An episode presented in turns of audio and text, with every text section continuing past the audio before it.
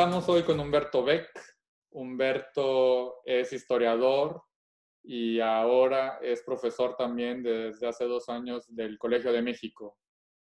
Muchas gracias, Humberto, desde la Ciudad de México, por estar con nosotros. Sí, sí, muchas gracias, Enrique, por la invitación. Estoy muy, muy contento de poder platicar contigo sobre, sobre estos temas. Si tuvieras la oportunidad de hacer una carne asada y tomarte una cerveza con algún personaje de la historia, vivo o muerto, ¿a quién invitarías? ¿Tiene que ser uno o pueden ser dos? Pueden ser dos. Invitaría a Oscar Wilde y Chesterton. ¿Por qué?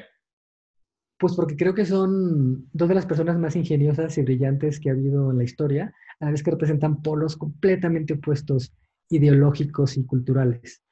Pero, pero, pero creo que podrían en una carne asada eh, dialogar. Sobre todo Chesterton, ¿no? Sobre todo Chesterton. Quería preguntarte primero por cómo has visto tú que viviste muchos años en Estados Unidos, ¿cómo has visto el impacto de la tecnología en los movimientos sociales que ha habido últimamente? No solamente ahora que estamos en medio del coronavirus, sino sobre todo con este nuevo repunte del, Black, del movimiento Black Lives Matter a raíz del asesinato de George Floyd. Porque estaba pensando yo que si no hubiera habido esa gente con esos teléfonos celulares que grabaron pues prácticamente el asesinato y que luego se viralizaron, quizá no hubiera tenido tanto impacto esta serie de protestas, ¿no? Claro, sí, sí, sí. Yo creo que lo que está pasando en Estados Unidos y en el resto del mundo a raíz de, de las protestas antirracismo por el asesinato de, George Floyd es quizás como una segunda ola o un, digamos, como un segundo capítulo de un movimiento más grande que inició justamente hace eh, ya casi 10 años, con, con, en el 2011 en Túnez, con, con, la primera de las primaveras árabes, porque ya ves que ahí pasó algo análogo.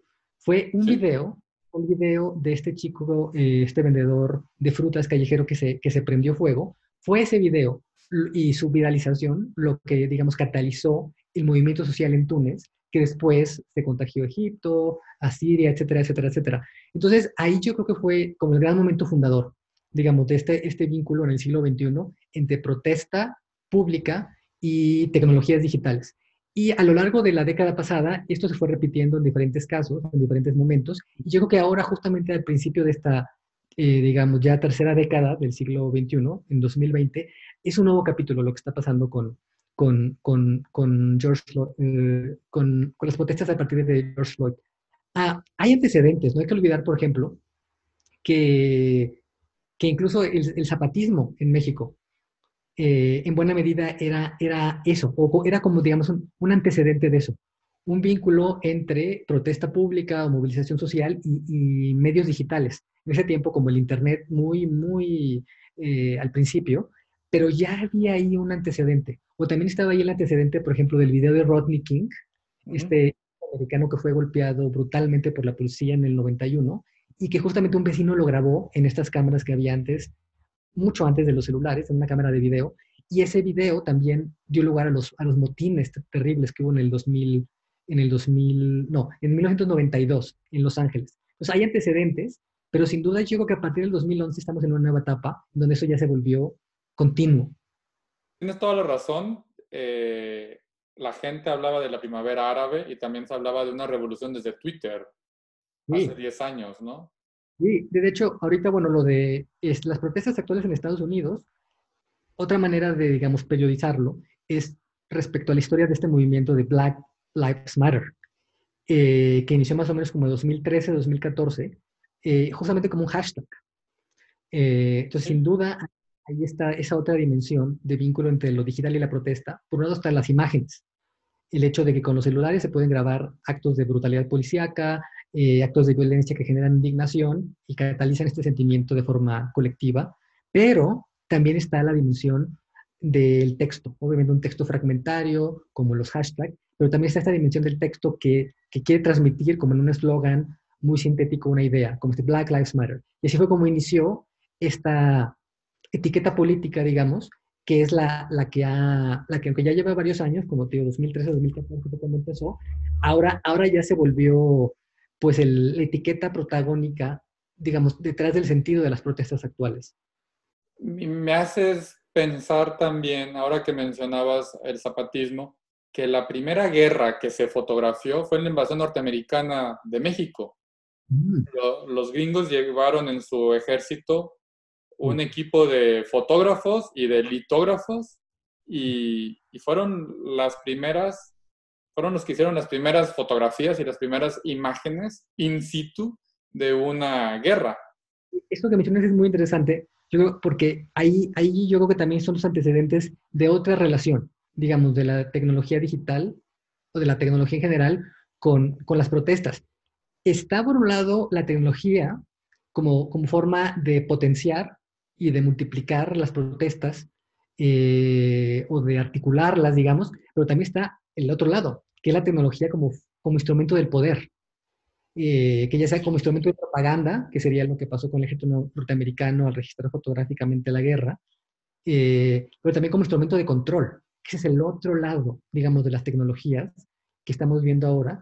el tema, por ejemplo, de las tecnologías de reconocimiento facial y toda esa discusión sobre si es una invasión a la privacidad o no, si ayuda o no a mejorar la seguridad, etc. Entonces, esta nueva capacidad de registrar la realidad mediante tecnología de manera muy generalizada tiene un lado, digamos, movilizador social, democrático, espontáneo, pero también tiene un lado que refuerza tendencias de control previas.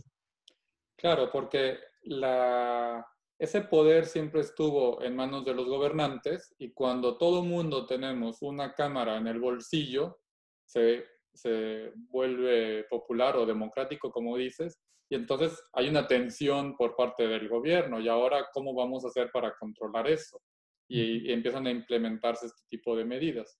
La respuesta es pues más cámaras, pero que, que solo pueden ser vistas por el gobierno, ¿no? Y ya pueden ser usadas eh, pues eso, de manera ambivalente, para bien o para mal, los que estarían a favor dirán, bueno, es que ayuda a, por ejemplo, eh, encontrar criminales. Y los críticos dirían, no, es que ayuda a inventar criminales, porque estas tecnologías de reconocimiento facial no son muy precisas, necesarias, y, al parecer los algoritmos que funcionan ahí tienen sesgos raciales. Por ejemplo, que eh, quizás, no sé, el algoritmo está formado más bien por imágenes de gente blanca, entonces, para identificar gente negra es mucho menos preciso, entonces pueden crear eh, falsas identificaciones.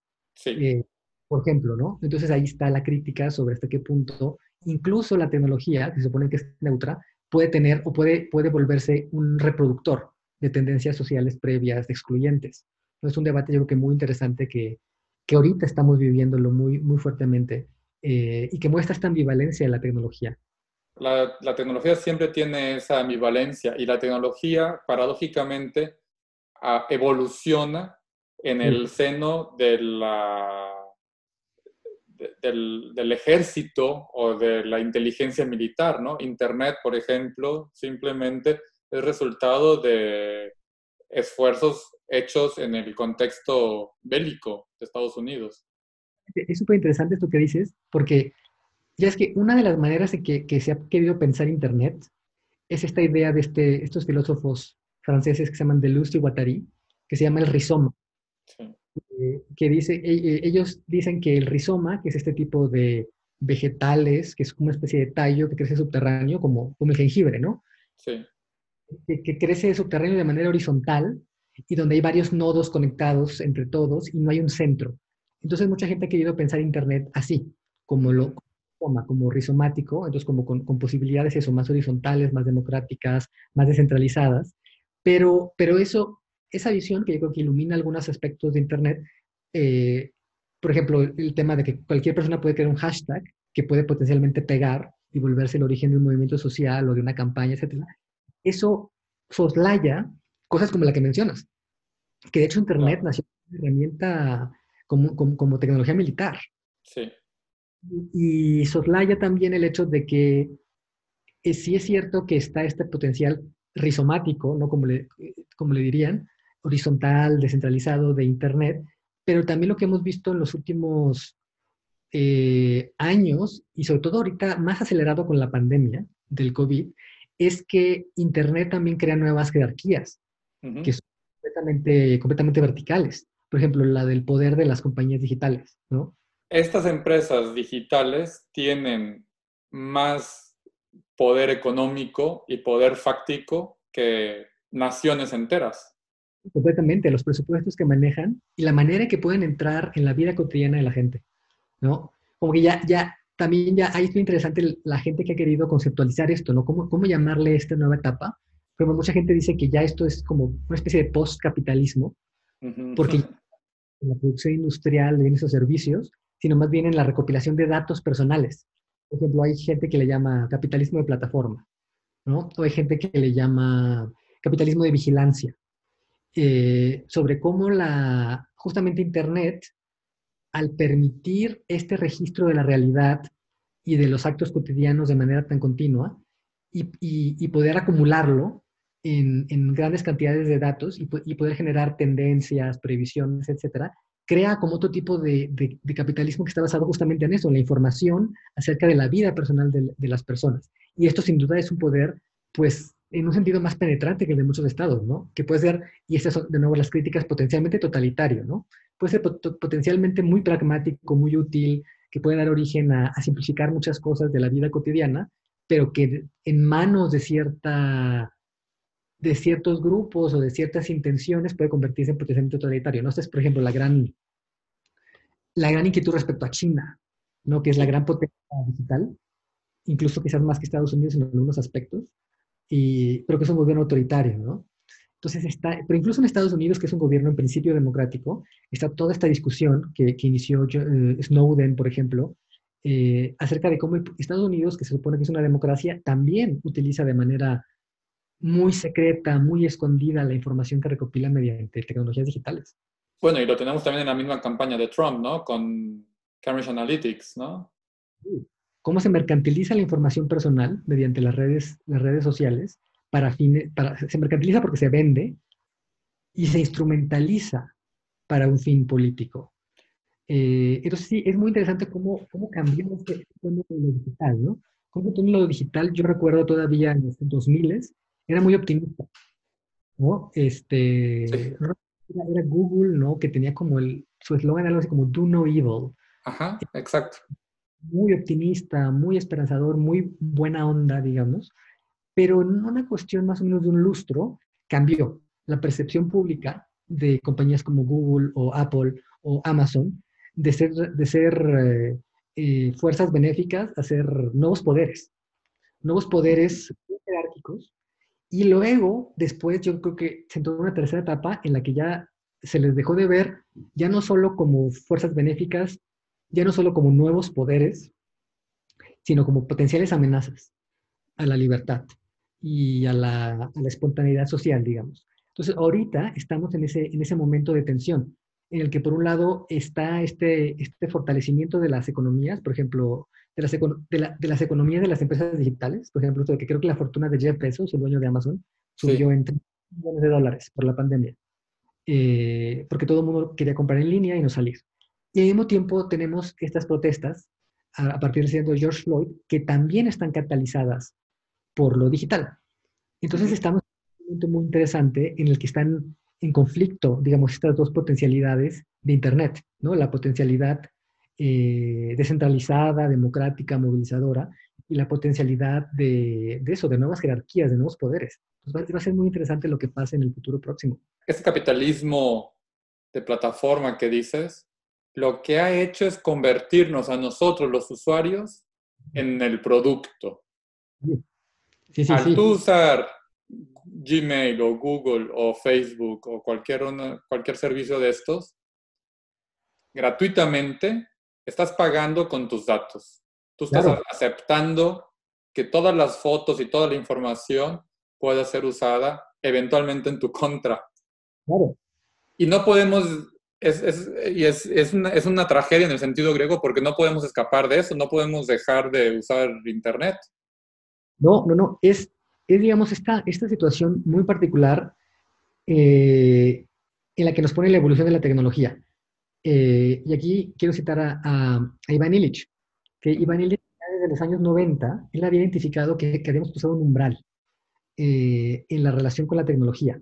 Eh, él dijo que por muchos siglos, él decía que por muchos siglos la tecnología era básicamente un instrumento, digamos, era un medio para un fin.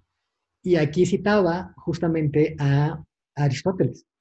Dice que lo que, eh, lo que definía un instrumento ah, con respecto a un órgano es la distancia, ¿no? Eh, yo, por ejemplo, agarro un lápiz, lo uso para escribir un mensaje que yo quiero darle a una persona y luego suelto el lápiz y hago lo que quiera. Entonces, el lápiz es mi instrumento. Pero lo que decía Illich es que alrededor de los años 90, justamente cuando empezó a, a intensificarse la globalización, las tecnologías digitales, Internet, empezó a pasar otra cosa. Una evolución tecnológica en la que la tecnología ya dejó de ser un instrumento y se empezó a convertir más bien en una serie de sistemas. La diferencia entre el instrumento y el sistema es que eh, uno no es un operario del sistema, uno es un nodo del sistema, uno es un elemento del sistema. Entonces, no hay, no hay manera, en ese sentido, un sistema como Internet no es estrictamente una tecnología en el sentido tradicional, es más bien una especie como de, ¿cómo llamarlo? Ambiente en el que uno, ¿no? Como una condición. Un ecosistema en el que está, eh, del que formas parte.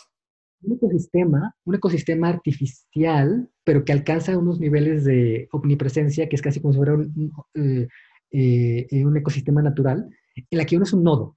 Como dices, todo lo que uno dice o hace puede ser usado para tu beneficio o tu contra, porque realmente no hay una, no, no queda claro que haya alguien que esté operando, sino que hay una lógica propia del sistema, que es esta, por ejemplo, la creación de datos y la recopilación de datos para ser vendidos o para ser instrumentalizados o para ser, etcétera, eh, utilizados de otras maneras. Y uno, pues, tiene una relación de una agencia bastante reducida respecto a ese sistema. Justo estaba leyendo hoy en la mañana un artículo sobre el origen de Internet y cómo es una, hay, una, hay como una especie de, hay un conjunto de unas mil personas que se reúnen todos los años en distintos lugares del mundo y son los que van dictaminando cómo funciona el Internet. Y desde hace décadas, desde los 70, han ido estableciendo los lineamientos con ese espíritu de que fuera descentralizado, horizontal, para todos, etcétera, etcétera. Cuando el FBI le pide a Apple que le muestre la información del teléfono del criminal, Apple dice no. Entonces te encuentras con esta tensión nuevamente entre el gobierno y una empresa privada donde tú como usuario estás en medio y ya no sabes si te confundes, ya no sabes si el gobierno es el malo de la película o Apple o los dos o tú mismo. Claro, aquí justo en la pandemia estamos viviendo como otro, otro caso de eso con las apps, ¿no? De, que, que, trazan los contactos, ¿no?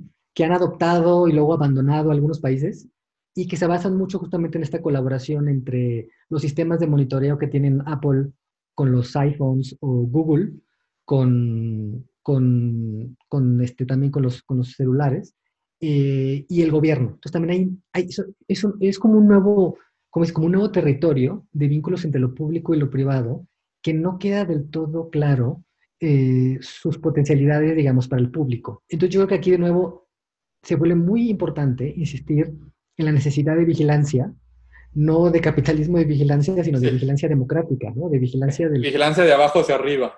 Vigilancia de abajo hacia arriba, y cuáles son las implicaciones de este tipo de asociaciones entre lo privado y lo público. Por ejemplo, se cayó hace poco este proyecto, que me parece en Toronto, que creo que era de Google, de crear una ciudad, una e-city, digamos, una ciudad completamente electrónica en la que todo movimiento de todos los, los eh, habitantes iban a ser medidos, trazados, eh, recopilados, analizados, y que iba a iniciar, me parece, en una parte de, de Toronto. Entonces vino abajo ese proyecto de, que iba a ser como una mini e-city, que iba a ser como una e-neighborhood, digamos, como un barrio completamente digitalizado en términos de capitalismo y la vigilancia, eh, y se vino abajo el proyecto por las dudas que había acerca de la privacidad. Pero ahora lo que está pasando con el coronavirus, le está dando muchísimo poder a las compañías que tienen la capacidad de crear este, este trazado, esta recopilación y trazado de datos y sacar estos nichos, como las apps, que todavía no queda muy claro si son o no son, si son, o no son un, potencialmente un bien público, si, no son, si son o no son invasivas, etc. Pero en todo caso, es muy interesante lo que estamos viviendo, esta combinación, digamos, entre, ¿cómo decirlo?, fuerzas no controladas de la naturaleza, como es esta, aparición de, virus no conocidos, con fuerzas no controladas de la tecnología.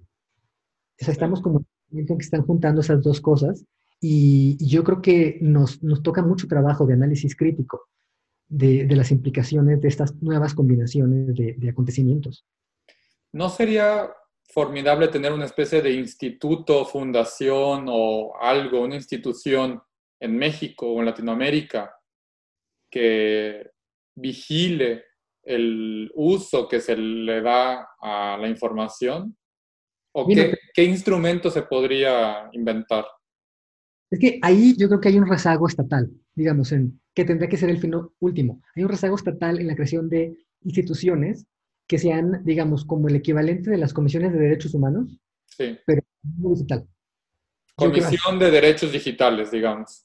Una comisión de derechos digitales, así como hay la figura del ombudsman, que es esta persona que se encarga, es el líder que se encarga de supervisar, de analizar, de cuestionar cómo se respetan o no los derechos humanos en un país, digamos, se necesitan crear figuras análogas para los derechos digitales y hay un rezago institucional. Y yo creo que sí, mientras eso no se cree de parte del Estado, que creo que tiene que ser la gente, el agente responsable al final de esto, pues la sociedad es la que tiene que intervenir. Por ejemplo, está todo esto, toda esta zona gris, me parece, todavía en, muchos, muchas jurisdicciones, de, de por ejemplo, compartir fotos de otras personas. No queda del todo claro en muchas jurisdicciones si eso es delito o no.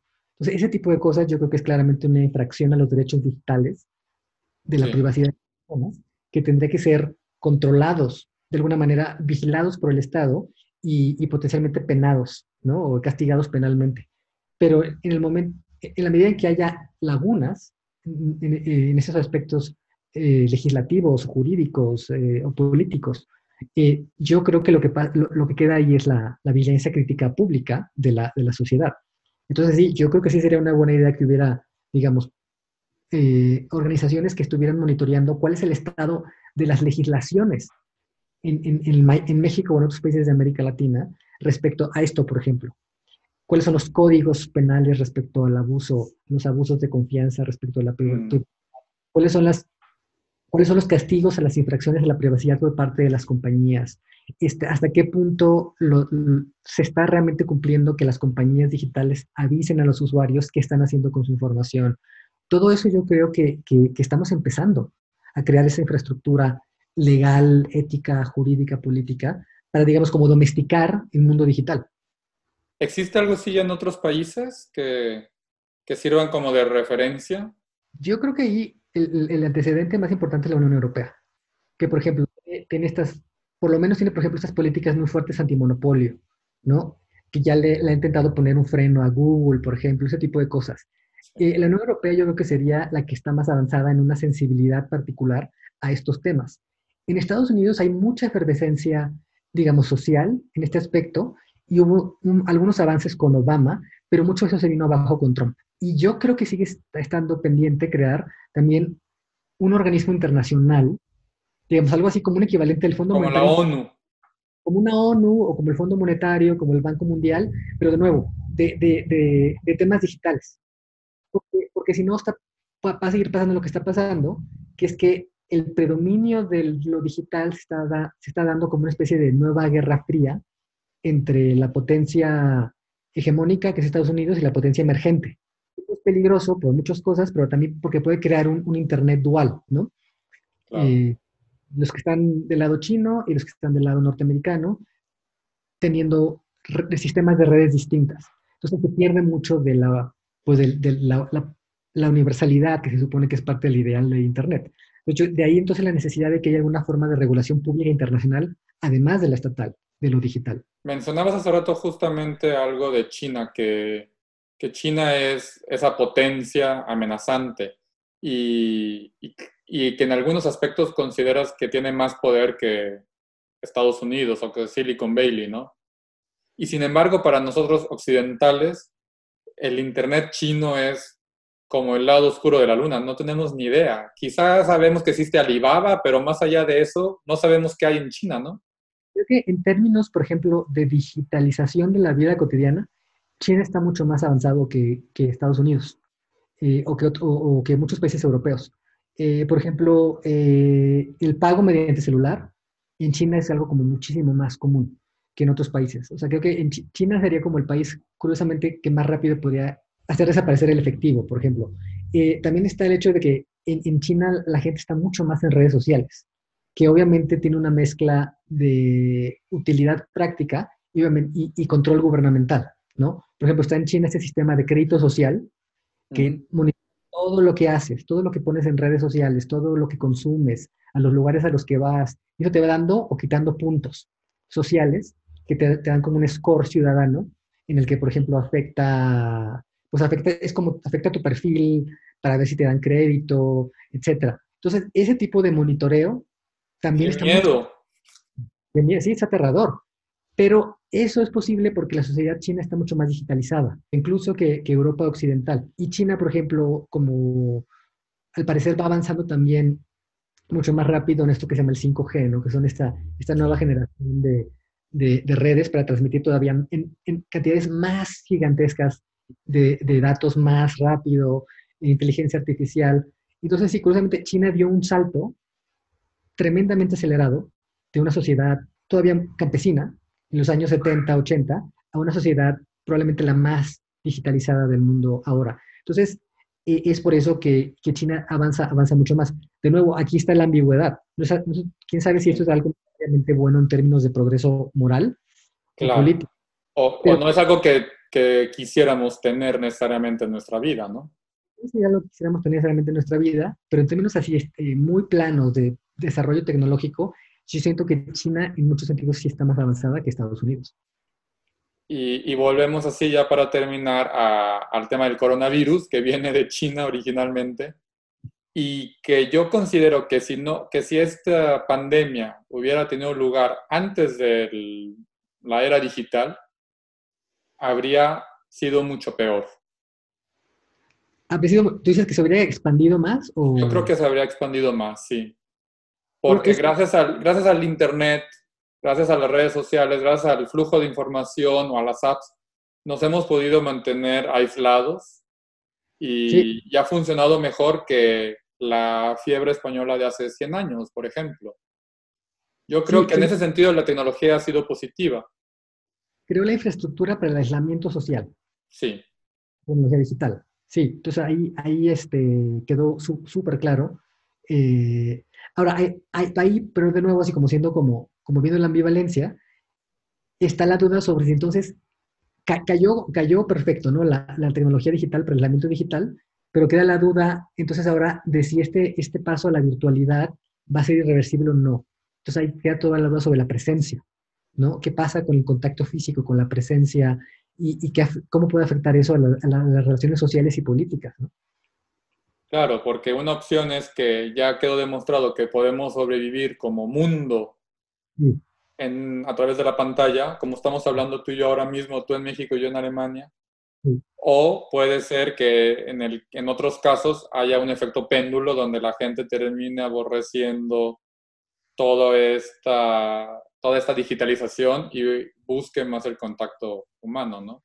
Claro, sí queda abierta esa pregunta y luego queda la idea, eh, el, hecho de que cada vez dependemos más de la infraestructura digital y estamos más expuestos a un fallo sistémico. es otro tema importante. Claro. Pues bueno, pues dejamos entonces abierta la puerta para volver a platicar contigo otro día, Humberto. Claro, Enrique, sí, sí, se quedan muchos temas eh, y obviamente eh, tanto el aspecto del futuro de la pandemia o las pandemias eh, o la perspectiva de nuevas pandemias y la relación con lo digital, pues va a seguir un tema va a seguir dándonos mucho de qué hablar. Claro, por eso la gente cree que Bill Gates sembró este virus, ¿no? son los que se están beneficiando más, ¿no? Oye, ¿algún libro o algún documental que recomiendes, que, que, hayas leído o que hayas visto últimamente que tenga que ver con estos temas que pudieras recomendar? ¿Tienes algo presente? que se me viene ahorita a la mente, justamente a raíz de lo, de lo que em, mencioné ahorita del fallo sistémico, es un documental de Werner Herzog, este director de cine alemán, sobre, sobre Internet y sobre las diferentes dimensiones de Internet. Va analizando como en una serie de viñetas diferentes dimensiones, por ejemplo, está la viralización y el hecho de que ah, hay el riesgo, al, al, parecer bastante real, de que cierto tipo de tormentas solares, de, de energías emitidas por el Sol, puedan hacer colapsar de manera total el sistema de electrónico mundial. Entonces, por ejemplo, él es, ahí sí termina el documental. Entonces, ¿qué pasaría con eso? Si hay una tormenta solar de cierto tipo que hace que se venga abajo el Internet y, y todos los aparatos electrónicos, ¿puede ser eso el colapso de la civilización o no? Y de nuevo, aquí nos hace ver el hecho de que Internet no es un instrumento en el sentido tradicional. Pues muchísimas gracias. Gracias, y, Enrique. Y ojalá que, volvamos a, que platiquemos otro día de nuevo. Esperemos que se repita y siga, sigamos discutiendo sobre lo digital.